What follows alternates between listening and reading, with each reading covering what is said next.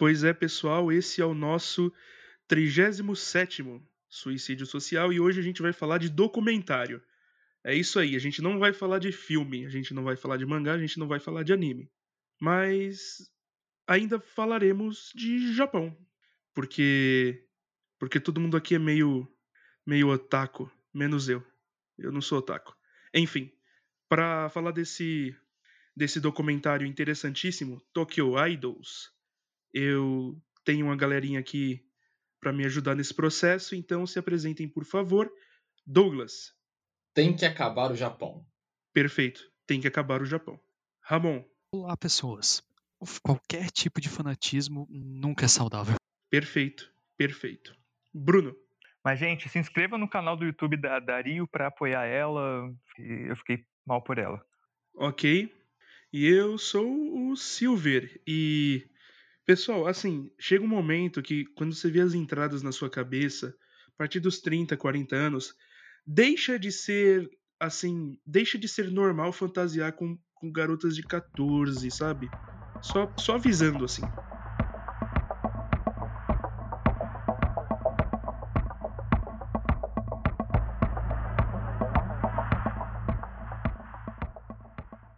E é desse filme que a gente vai falar, um filme dirigido por Kyoko Miyake, a diretora que aparece no filme. É, é um filme de 2017, conta. É, é um filme de 2017 que fala sobre as peripécias da indústria das idols no Japão. Ele esteve disponível na BBC por um tempo, só que agora pode ser encontrado tanto na Netflix quanto na Amazon Prime e no Apple, po e no Apple Play. Então é isso aí deem suas impressões iniciais sobre essa obra triste e até um pouco desconfortável. Então começa por você aí, Douglas. Bem, eu acho muito curioso ver o Tokyo Idol, porque apesar de ter começado falando tem que acabar o Japão, eu enxergo de um jeito até muito sintomático algo que acontece na nossa realidade brasileira. Nós também temos um, uma cultura de sexualizar é, figuras femininas, principalmente novas, mas é, o que acaba cria, criando esse, esse senso né, de, de uma aversão e até de um estranhamento, porque lá é, é feito de um jeito muito é, fanatizado. É, eles até usam o termo frenético, mas o termo real seria fanatizado. Né? A gente vê figuras de homens entre 30, 40, 50 anos que os caras eles abdicam de uma de uma vida normal e para ficar acompanhando essas meninas, sabe? Para ficar é, indo em todos os shows possíveis e impossíveis que elas produzam, comprando todos os produtos que elas possam produzir e, e claro, fantasiando é, sexualmente com elas, né? Então é, é muito curioso porque é, gera uma disrupção social. Enquanto aqui no Brasil a gente vai enxergar esse tipo de coisa em casos de prostituição, é, pornografia infantil é algo comum ainda aqui no Brasil, é, prostituição infantil também, sempre num discurso de a, ah, a novinha, essa novinha aguenta, se, piso, é, se sentou no, na privada e deu pé, dá, dá para dá pra ir na novinha. Então a gente também naturaliza muito uma questão de exploração do sexual de menores de idade, só que por conta de não haver uma disrupção do, do aspecto social do indivíduo, dele não se tornar uma pessoa é, visto pelo grande público como inepto, é, não, não cria essa, essa estranheza como nós temos ao ver esse documentário. Então, achei incrível é, mostrar uma faceta do que eu já imaginava. Eu imaginava que existia isso ao acompanhar animes, acompanhar algumas séries do Japão, mas eu nunca havia percebido é, como essa cultura é um grande moedor de carne, tanto para quem é o artista, né, quanto quanto que são para aquelas meninas e para as pessoas que estão é, que estão consumindo aquela mídia, que estão é, dando dinheiro para aquilo ali acontecer. É isso. Muito bem. Ramon. Bom, inicialmente quando tu começa a ver esse documento, a primeira coisa que te assusta é justamente o que o Douglas comentou, né? Você vê um show de uma meninas que claro, vai de 10 até 19 anos, e quando você olha para elas, vários homens de 30, 40, 50 anos de idade. Tem algumas meninas também, deu pra, deu pra ver que tem algumas garotas, mas é uma fatia muito pequena. Isso por si só já começa a levantar a sobrancelha, né? Já começa a pensar, se questionar quão saudável aquilo é. Mas mesmo que eu deixe esse aspecto de lado, sobre a diferença de gênero e principalmente de idade, ainda assim me espanta nesse do, o fanatismo. O fanatismo é uma parada que sempre me deixa bem ressabiado, sabe? E eu comecei a associar ao fanatismo religioso esse documento. Você tem a sua congregação, todas as pessoas ali que participam juntas, que se sentem unidade, se sentem unidas, próximas das outras pessoas. Você tem os cultos, que são somente os shows, aqueles meet and greet. Você tem doações para ajudar aquela instituição que te traz tanto conforto. Você tem até mesmo orações aquelas deidades. E aqui eu acho que é onde realmente essa questão do fanatismo me deixa ainda mais preocupado, como se não bastasse o fanatismo em si, e que recebe essa adoração, é outro ser humano. Então, todo mundo aqui já consumiu bastante, bastante mídia, tem vários filmes, séries e afins, onde você tem situações como essa, né? Onde a idade não é intangível, bem físico, bem próximo. O próprio Superman é com isso. É alguém que está próximo, tangível, físico. E é praticamente um deus na Terra. Então, essa parte me espanta muito. Esse tratamento dessas garotas idades. Também acaba espantando a dedicação por esses homens a elas. Sabe? O quanto de dinheiro vai desprendido para a relação que ela me quebra, fica até difícil de falar. Eles recebem, eles recebem, eles se sentem novamente acolhidos, eles se sentem amados. Mas uma relação saudável. Relações humanas não são construídas em cima de apenas receber, receber. Relações humanas dependem de conflitos. É a partir dali que tudo se desenrola. Toda a história de conflitos. E isso é essencial para uma relação humana. E esse é o aspecto que essa relação com as idols mais se torna saudável, todos os envolvidos. Perfeito. Bruno. Cara, é muito difícil olhar esse documentário eu olhar cultura de maneira geral e não pensar do, tipo, não pensar o quão etnocêntrico a gente está sendo, né? Porque, enfim, até que ponto, como o Douglas falou, isso não é uma coisa cultural japonesa e, e até que ponto que não é, tipo, coisa, é, machismo institucionalizado globo afora, sabe? Que o Douglas disse de exemplos que acontecem aqui no...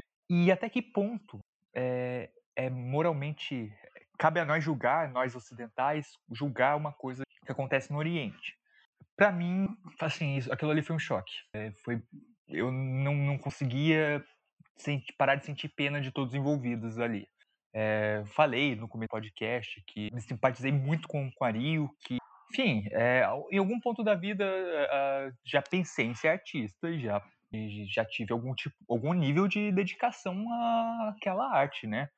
A, a gente aqui na, nesse podcast tem algum nível de dedicação a um tipo de arte, né? A, a crítica, é, de certa forma, é, ela, é, ela, é um, ela é que tem, tem o seu teor artístico, mesmo que ela, o propósito dela seja falar sobre arte. E, e ao mesmo tempo, eu estava me questionando com esse documentário que eu achei ele até meio ameno. Eu esperava ler, tomar um choque maior ao assistir esse documentário, porque a trilha sonora, a, a maneira que foi mostrado, parecia, tipo, apesar do que foi mostrado era muito causava um choque, a direção para mim me deixou, me deixou mais a, a deixou a coisa mais a experiência mais palatável. É, então, ele estava bem palatável essa e eu não eu senti falta de é, assim, foram poucas cenas da Rio, por exemplo, chocadas com a experiência é, foram muitas eh, declarações de paz falando que estava tudo bem. Eh, eu sei que isso também é, de certa forma, parte do choque, né? Que a gente vê uma situação que não está tudo bem e, e, as pessoas dizem que está tudo bem. Mas ainda assim, eu, eu senti a falta de mais, da, do documentário ser mais incisivo. Ele tava, ele realmente, ele estava ele tava mostrando o que estava acontecendo, Uh, para quem tem um, para quem tem senso, é, eu me sinto muito arrogante falar que para quem tem um mínimo de bom senso vê que que aquilo ali tá tudo errado. Mas para quem tem mínimo de bom senso vê aquilo ali que tá tudo errado, mas faltou talvez um pouco mais de discussão é, ali no documentário. É, senti falta da, da, da, moça que dirigiu falar mais vezes, senti falta mais do, do sociólogo fal, falando mais vezes aquilo ali como fenômeno. Mas, pô, ainda assim é, é, uma realidade que vale a pena, principalmente para gente que está consumindo cultura japonesa. Bem, o documentário ele, ele revela algumas facetas de uma categoria maior, que é o uso da imagem como produto. Ou seja, aquelas garotas que estão ali, elas estão vendendo um produto que é a própria imagem, o próprio corpo, no caso. É, e isso existe em certa medida em todo mundo. Mas o que o fenômeno idol tem de diferente, o que ele apresenta de diferente, é uma característica específica da sociedade japonesa. Vamos lembrar que até o fim da, da Segunda Guerra Mundial era muito comum, e depois, inclusive, continuou muito comum, até 2005, 5%, 6% dos casamentos eram feitos assim, é, era a prática do Miai, que, era um, que é o casamento arranjado. Prática do casamento arranjado. Portanto, as expectativas de relacionamento elas eram aplacadas pela certeza de que isso seria feito por você. Você não precisa se preocupar em se relacionar com as pessoas, porque isso será feito num arranjo político, num arranjo social. É, enfim, isso é uma prática não só comum no Japão, mas inclusive na China, o, o Xianqing também era, era bastante comum no, no, no período Qing, inclusive pelo nome parece muito, muito parecido, né? Xianqing Qing. É, mas no Japão ele deixou uma ferida muito específica, porque a gente pode considerar que o Japão ele, ele, ele fez uma transição de uma sociedade, de uma da sua sociedade é, comum, enfim, da sua sociedade natural para uma sociedade mais ocidentalizada, para tentar se encaixar no modelo, num modelo de globalização eurocêntrico, muito antes, é, enfim, sem perder as certas características. Então, apesar da reforma Meiji, os casamentos arranjados eles continuaram.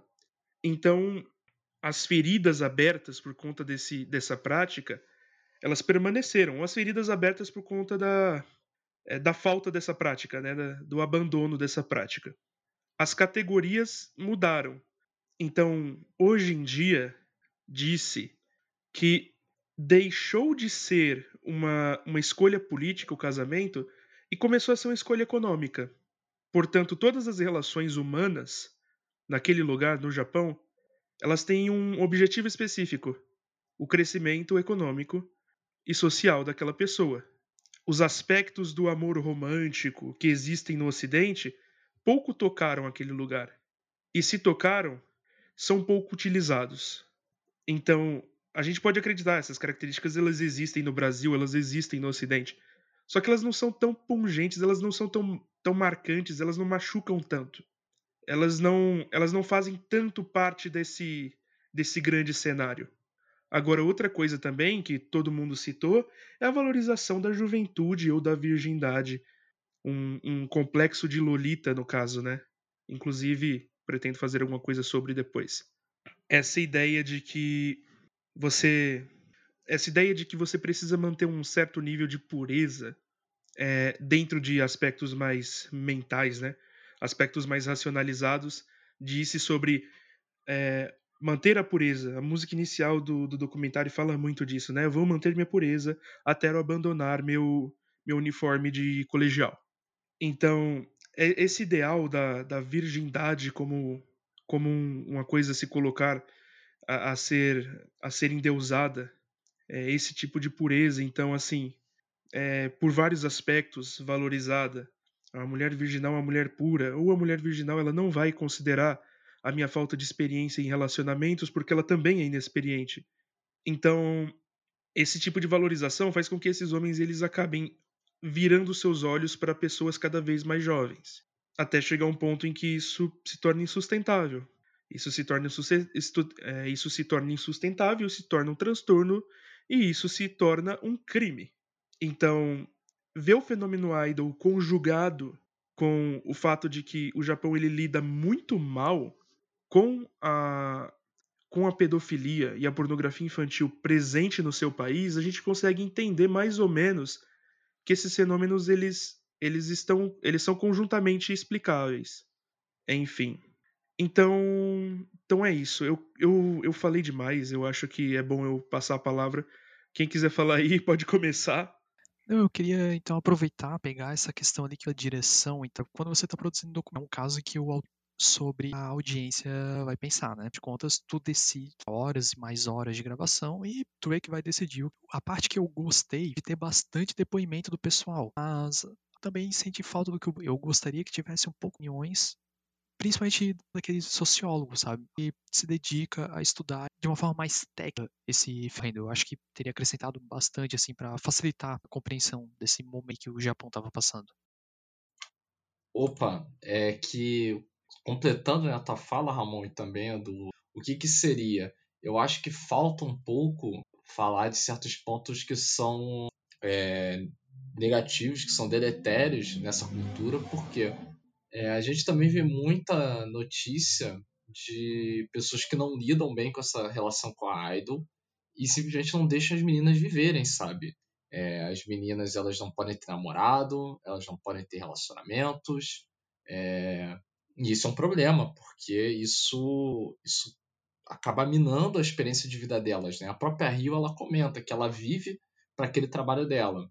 Tudo que ela faz na vida dela é para aquele trabalho. Então, é, essa cultura essa cultura ela se torna esse moedor de carne e, infelizmente, é um aspecto que a diretora ela escolheu não falar. E eu acho que é, um, é algo muito falar essa questão de que a pessoa ela, ela é um produto. Eu acho até uma visão muito é, inocente da parte dela quando ela fala é, essas meninas são protagonistas. É, o mundo da idol é o único lugar que uma mulher na sociedade japonesa pode ser protagonista. Eu acho isso uma falácia inacreditável, é, principalmente porque nós vemos que elas são objetos, são produtos dentro desse grande moedor de carne. Só que nessa fala dele, justamente a ocupação com esse fato. Ali a gente viu que as meninas elas desejam ser idols. Tipo, é tipo, nossa, eu quero crescer e vir nesse jeito, sabe? Tipo, virar uma forma de protagonismo feminino. E o culpante é que essa uma dessas pouquíssimas formas de protagonismo feminino é justamente essa exposição total, sabe? Onde o que importa não são os pensamentos e os ideais da garota, mas sim que ela seja fofa. Sim, sim. Eu não tinha percebido isso. Foi bom você trazer isso. Então, mas além desses aspectos, eu acho que é bom salientar que essas formas de valorização, essas formas de protagonismo, elas estão sempre associadas a uma coisa específica: a venda da própria imagem, a venda do próprio corpo. Não a características intrínsecas, mentais ou sociais que aquelas garotas tenham. Então, assim, o protagonismo, eu não acho que nem seja o protagonismo delas. O protagonismo, ele pertence à demanda daqueles homens. Porque elas são escravas dessa demanda. Então, elas precisam estar sempre é, bonitas, sorrindo, até para falar do documentário. Até para falar no documentário, elas não podem falar: eu acho creepy esse homem de meia idade vir aqui direto e, e, e comprar meu bolinho e falar que me ama, sendo que eu tenho 14 anos de idade. Ou se não, eu acho extremamente creepy o fato de eu não conseguir, não poder ter, na, ter um namorado, ter viver uma vida tranquila, porque tem um monte de, de cara atrás de mim. E muito provavelmente, se as buruceiras ainda existiriam, existissem, eles iriam querer comprar minha calcinha usada. Sabe? Esse tipo de coisa identificar, tipo, pode ser que seja até um protagonismo, mas eu não acho que seja um protagonismo desejável. É o mesmo tipo de protagonismo que você vê, por exemplo, na indústria pornográfica. Geralmente as mulheres que ganham mais, geralmente as mulheres que, tipo, elas podem, na maioria das vezes, ditar como vai ser a, a cena, mas elas também não podem, porque elas são escravas daquela indústria, ao ponto de ao ponto de, de isso se transformar é, em violência. Muito comum isso se transformar em violência, até em situações, por exemplo, em que existem mulheres produzindo seu próprio conteúdo e que entra no slippery slope, entra num declive escorregadio fantástico, em que elas acabam fazendo coisas bizonhas justamente para agradar o público, para agradar essa audiência, é complicado. É complicado o negócio. E eu acho difícil a gente apostar nesse tipo de nesse tipo de coisa como uma forma de manifestar essa liberdade, até uma liberdade financeira. Eu acho um pouco esquisito, acho um pouco estranho. É, a gente pode entender que elas fazem o que elas quiserem, eles fazem o que eles quiserem, mas a gente não pode entender, a gente não pode dar aspectos positivos a esse mercado, sabe? Dar aspectos positivos que ele não tem. Ele é extremamente deletério. Eu acho que, assim, trazendo uma coisa bem anedótica até, é a mesma coisa que eu falo com meus amigos sobre, é, sobre consumos de drogas. É aquela coisa. Chega de biopolítica, você tem que você tem que ter a possibilidade de colocar no seu corpo tudo que você quiser mas ao mesmo tempo não seja idiota e acredite que não tem nada, que não vai acontecer nada e que não possa degringolar algum problema psíquico ou físico. Porque pode. Essa, é, esse é o ponto. Elas é, e assim, e, de, e assim, desde quando aquelas garotas de, de 10 a, a 19 anos, esse range fantástico de idades, é, elas têm a capacidade de identificar que esse sonho delas pode trazer problemas para elas elas têm essa capacidade de, tipo, olha, eu vou, assim como uma pessoa que escolhe, sei lá, usar LSD, eu vou usar isso porque eu tenho vontade, mas eu sei que pode dar merda, sabe? É um pouco complicado, é um pouco complicado. Tá que essa analogia minha pode ser um pouco esquisita, mas tudo bem. Fala, Douglas. Não, eu queria só acrescentar, né, o fato que a gente vai ver, existe todo um padrão, sabe? Não é só é, o fato da faixa etária, mas existe um padrão estético, que geralmente é um cabelo muito longo, geralmente é uma franjinha, é... é sempre tem que ter um, um, certo tipo de, de aspecto ali na cara.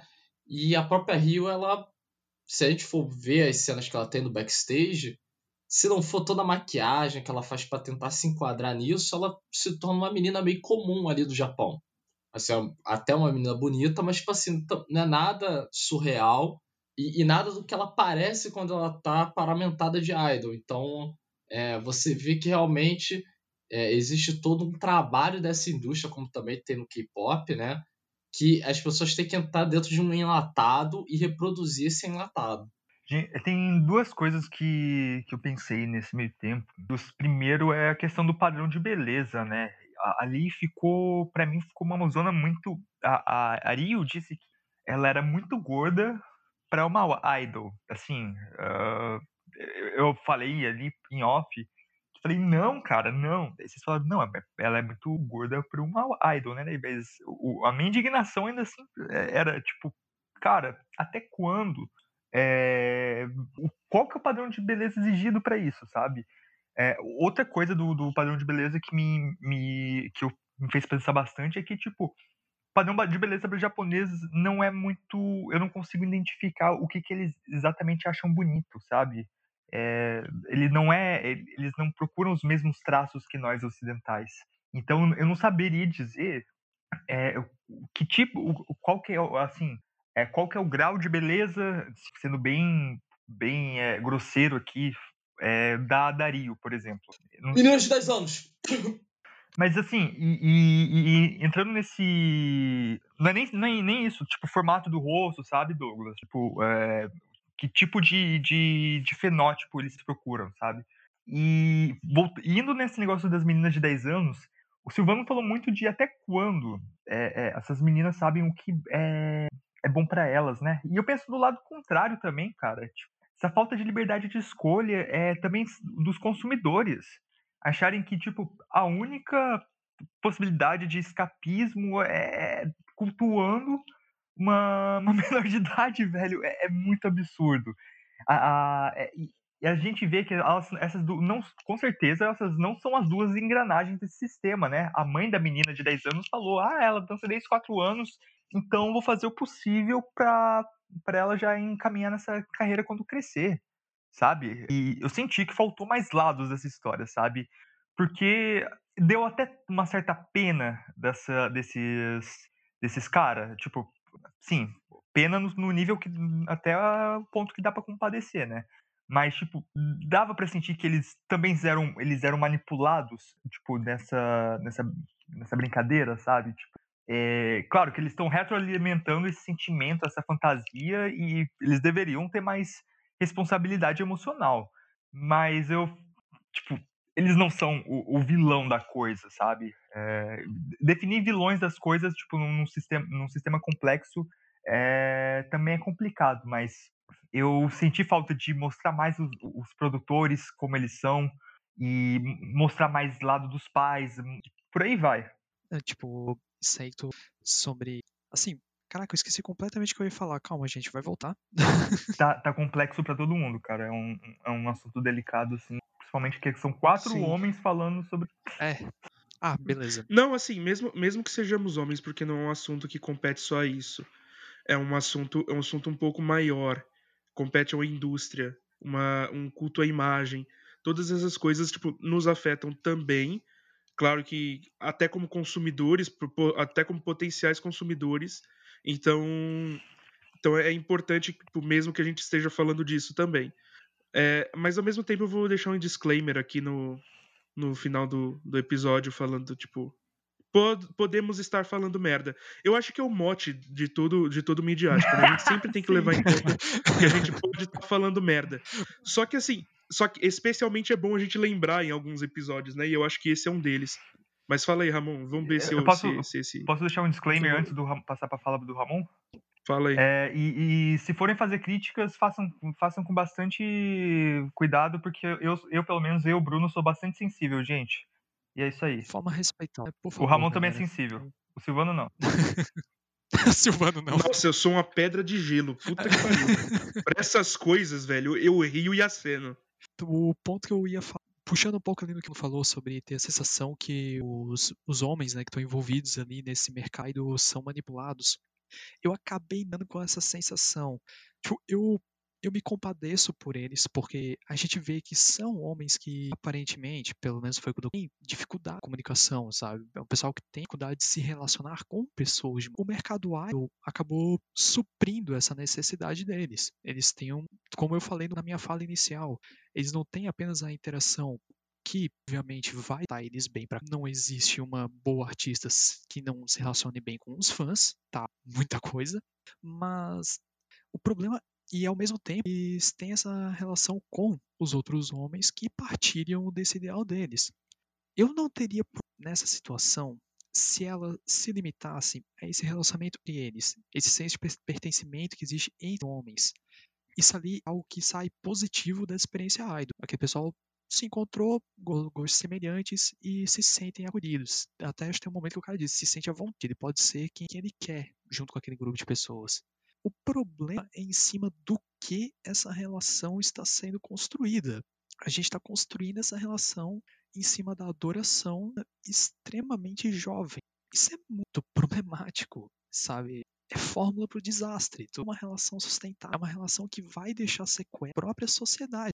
Cara, de novo falar sobre isso. É, muito, é uma situação que é difícil. Tipo, os caras estão errados em procurar. Não, é natural. O problema é essa relação de uma que eles entram com as idols. Entende? Uma relação, obviamente, aquela pessoa vai, obviamente, ela vai ser querida. Não é uma relação saudável, é uma relação que não leva. Exatamente. Ao mesmo tempo que, assim, vocês falaram que é difícil apontar vilões, eu digo que é difícil apontar vilões porque eu acredito que vilões estritamente não existem. Porque, apesar de eu identificar que o mercado ele tem nome, as, existem pessoas trabalhando no mercado, ele não é essa força metafísica que tem que gerar todas as nossas vidas. Ele tem nome, ele tem, ele tem cara, ele tem rosto. Ao mesmo tempo, a gente tem que, a gente tem que entender que derrubando todos os industriais da, do mercado idol hoje, surgem novos amanhã porque é um mercado lucrativo. É um mercado lucrativo porque tem uma demanda social muito forte. Uma demanda social muito forte e muito triste. Uma demanda por atenção.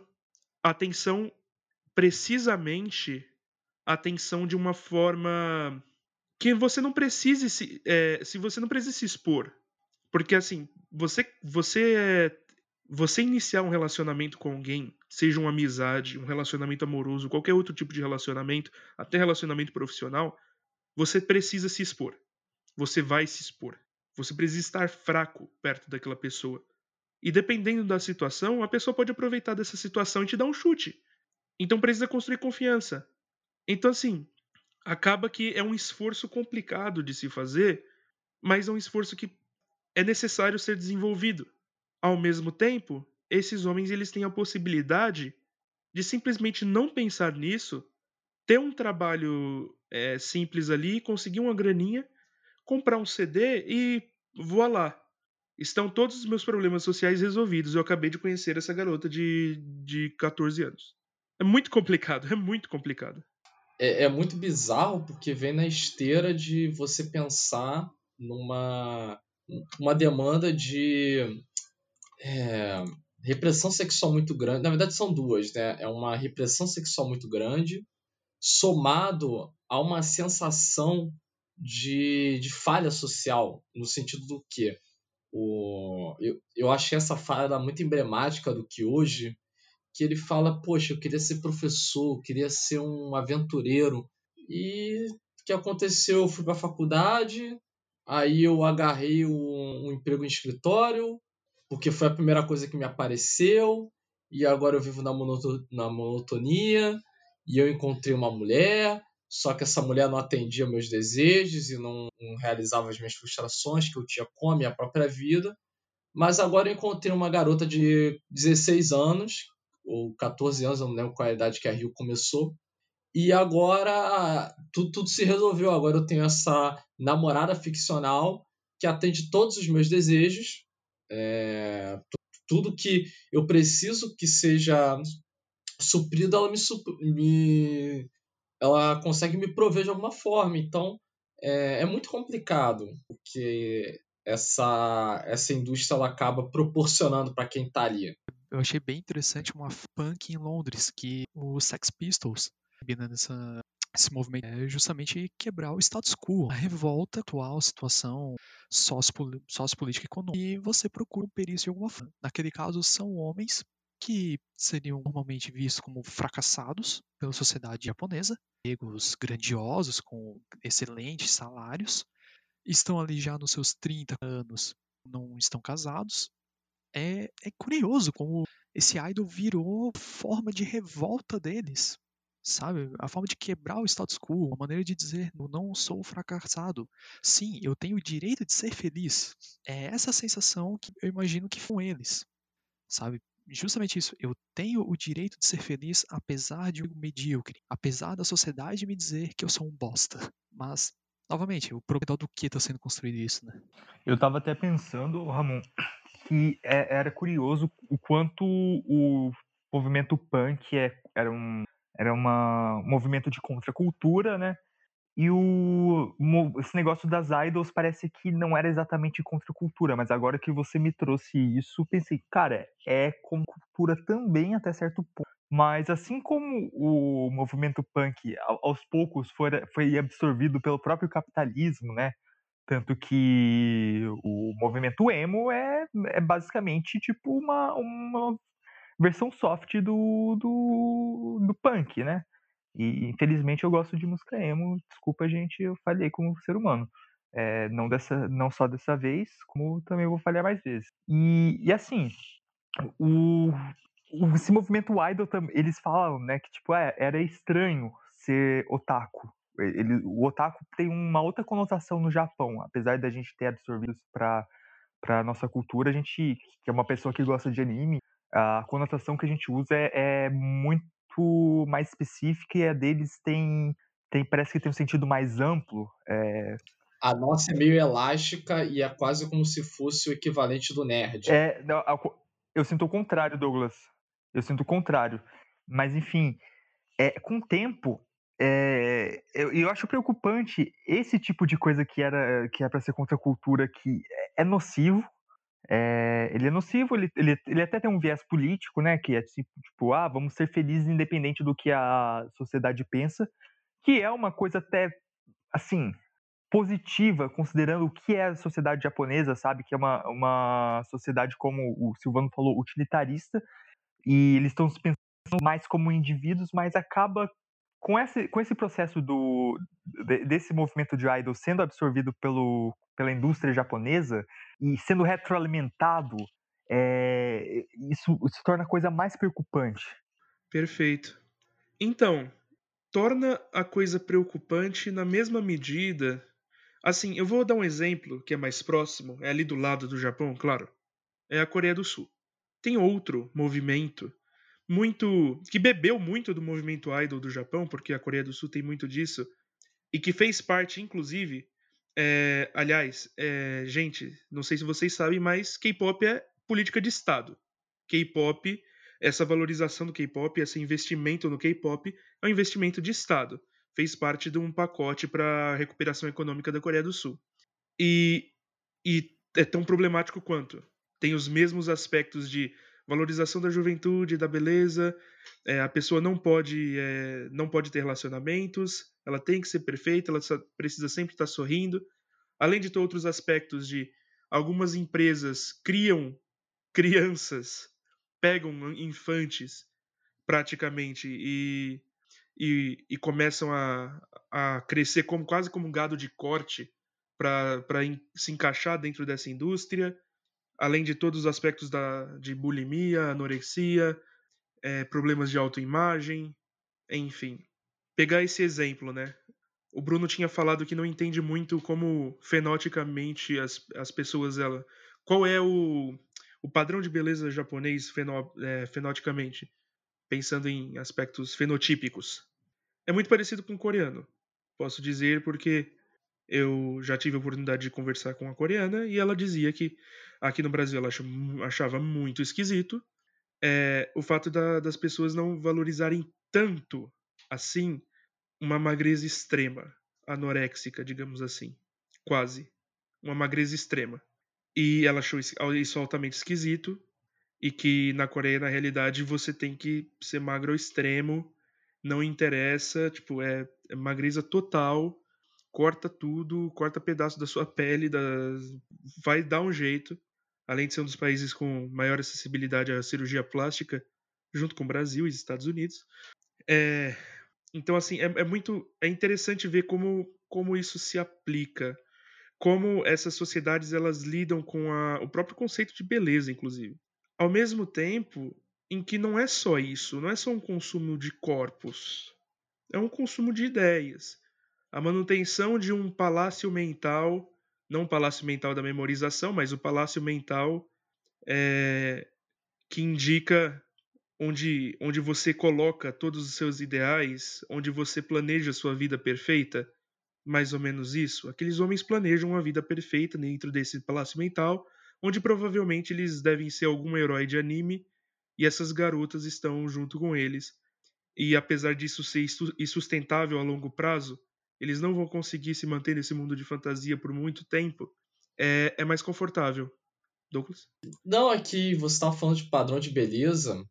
Eu vou pegar é, esse incrível é, documento histórico e antropológico chamado Bleach para fazer a minha argumentação.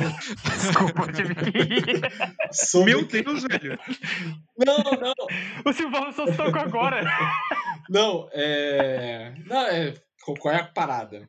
A gente vê muito em mangá shonen que ou a menina ela tem que ser uma pessoa com muito magra, com um pouco peito, com pouca bunda, é, quase infantilizada, como a gente vê a Rukia né, no Bleach, ou ela tem que ser muito tipo paniquete, tipo, ou tem, tem que ter muita volúpia, né? Tem que ter peitão, bundão, tipo a a Orihime, né?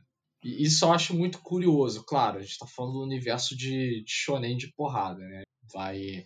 Se a gente ir pro seinen, a gente vê que os corpos já começam a ficar menos... É, menos é, polarizados, sabe? Você vai ter é, pessoas que são consideradas bonitas com corpos menores. Vou dar um exemplo do Berserk, que é talvez um dos bagais senens que as pessoas mais conheçam. E a Casca, ela tá longe de ser a Hulk ou a Orihime. Ela é uma, ela é uma personagem muito mais é, até normal. Mas eu acho curioso isso, como o Japão ele é meio difícil pra gente, né?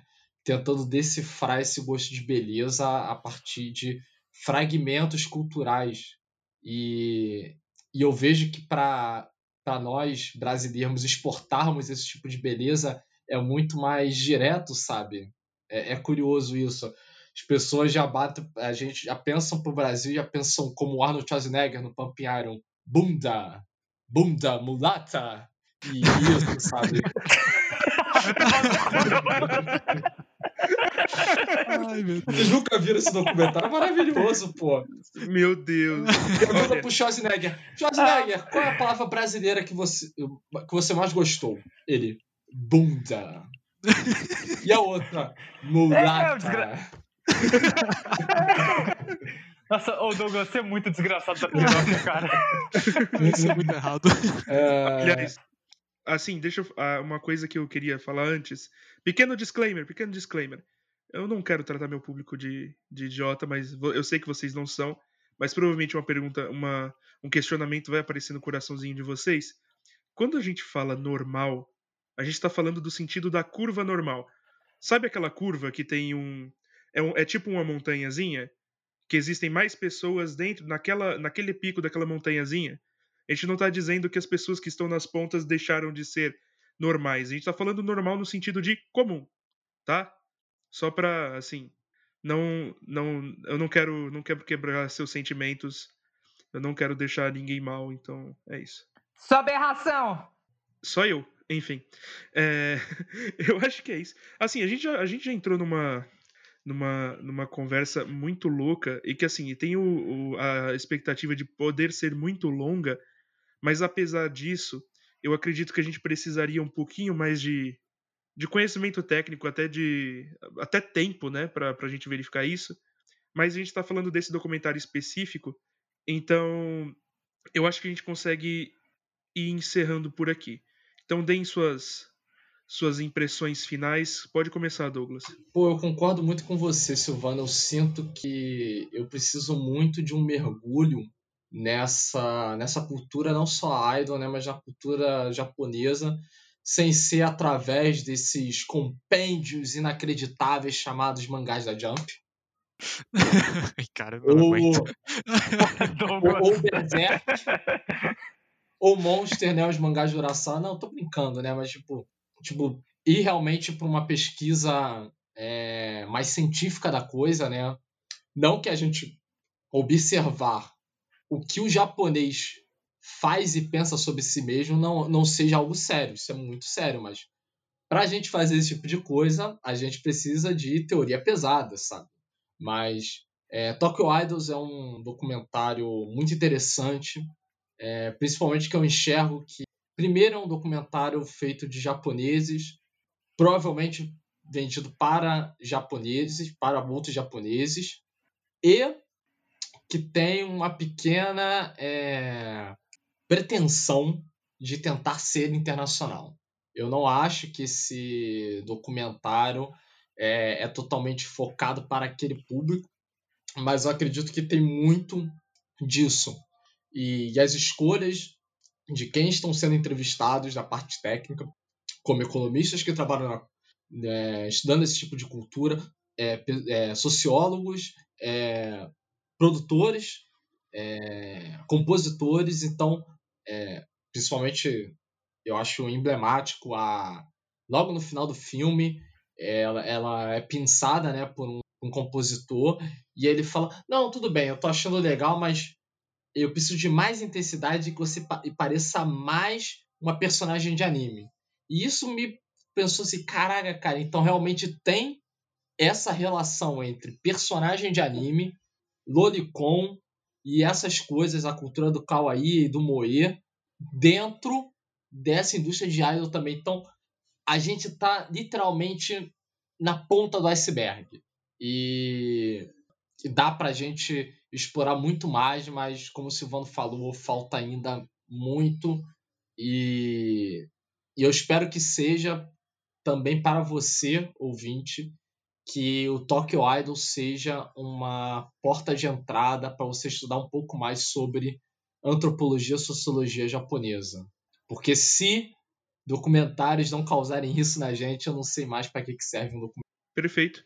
Ramon, Bom, o Itália do Tokyo Idols tem uma coisa que acaba deixando bem claro, mas deixou bem de cash, importância de antropologia, sociologia e história, né? Fenômeno é algo que tu consiga explicar fazendo uma fatia única, entendeu? Ah, vamos pegar Tóquio apenas neste ano e vamos pegar apenas essa fatia da sociedade, botar numa caixinha e vamos analisar. Tu pode fazer assim como um ponto de partida, mas para tu conseguir explicar tudo que está acontecendo ali, tu vai ter que começar a expandir essa caixa e tu vai expandir, e tu vai expandir, e tu vai expandindo cada vez mais. Então, realmente, a nossa discussão aqui até ficar rasa, justamente porque faltam esses conhecimentos para nós. É uma questão complexa, é extremamente complicado tentando pensar, cara, se fosse para ele, sabe, se alguém chega para mim, já que você diz que essa relação idol não é saudável, iria isso, como tu deixaria ela saudável? Não consigo enxergar uma solução simples, mas eu não consigo nem enxergar uma solução para justamente porque toda essa embasamento absurda dessas disciplinas, desses campos do conhecimento, podemos compreender a sociedade, as mazelas que afetam e principalmente resolver esses problemas. Perfeito. Bruno, Aproveitando esse gancho do Ramon, um professor meu de, de atuação, câmera, ele disse: para todo problema complexo existe uma solução sim e errada, é, basicamente. Então, eu acho muito interessante esse documentário porque a gente vê uma ótica além dos mangás e animes e a gente pensa que, sim, é danosa essa cultura de até mesmo pedófila da, da parte japonesa e Ultimamente, na, assim, esse podcast é, é atemporal, né? Espero que seja. Mas recentemente, nesse, nesse fim de semana, no, no, qual está sendo gravado esse podcast, teve alguma discussão sobre ET na, na internet. É, e eu vi comentários do tipo: ah, não mexa no meu hobby, por favor. E, cara, é, se não está fazendo mal para ninguém, ele provavelmente não está fazendo mal para ninguém, né? Não tá, não, não tá saindo nenhum lolicon do, do mangá e, e, e tipo, não, ninguém tá olhando aquele mangá e virando um, um pedófilo, né? Mas é, ele reflete uma sociedade que está retroalimentando esse tipo de culto à novinha.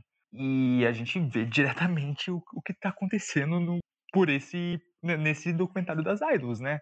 Que existe até certo uma obsessão por ser mais nova. Teve um cara ali que falou, que acho que foi a, cena, a, a fala mais pesada do, do filme, que se ela fosse talvez mais velha, eu não ia gostar dela. É, é um problema muito complexo, não banalize a discussão sobre Eti, mesmo que ela não afete, uh, ela seja uma coisa do Japão, é, ela ainda afeta uh, a gente uh, de algum, de, em algum nível. Muito bem. Eu, eu só queria fazer um, que... um rápido tá. complemento. Tá. Quando a gente está discutindo sobre Eti, tenta pensar mais com e menos como garoto. Veja com olhos femininos. É, uma. Exige, exige uma capacidade de identificar que toda arte, toda produção, ela é historicamente e espacialmente determinada. E socialmente determinada. Então, não existe nada que seja, que seja politicamente isento. Isso é importante. Enfim a gente consegue terminar aqui nesse tom de funeral, na verdade nesse tom de, de palestra. É, foi muito bom ter todo mundo aqui para falar sobre isso. É, ao mesmo tempo que, bom deixar o disclaimer, talvez a gente tenha falado merda, acontece, é a vida. Então, então é isso. Tchau, tchau, pessoal. E eu sou sensível, cuidado com as críticas. Seja educado. eu, eu filtro para você, Bruno, pode deixar. Não manda um amiguinho é... pro psiquiatra. Tá. Eu já vou no psiquiatra. Não precisa mandar. Nós todos já vamos. Não precisa mandar. Tchau, tchau. Tchau. Tchau.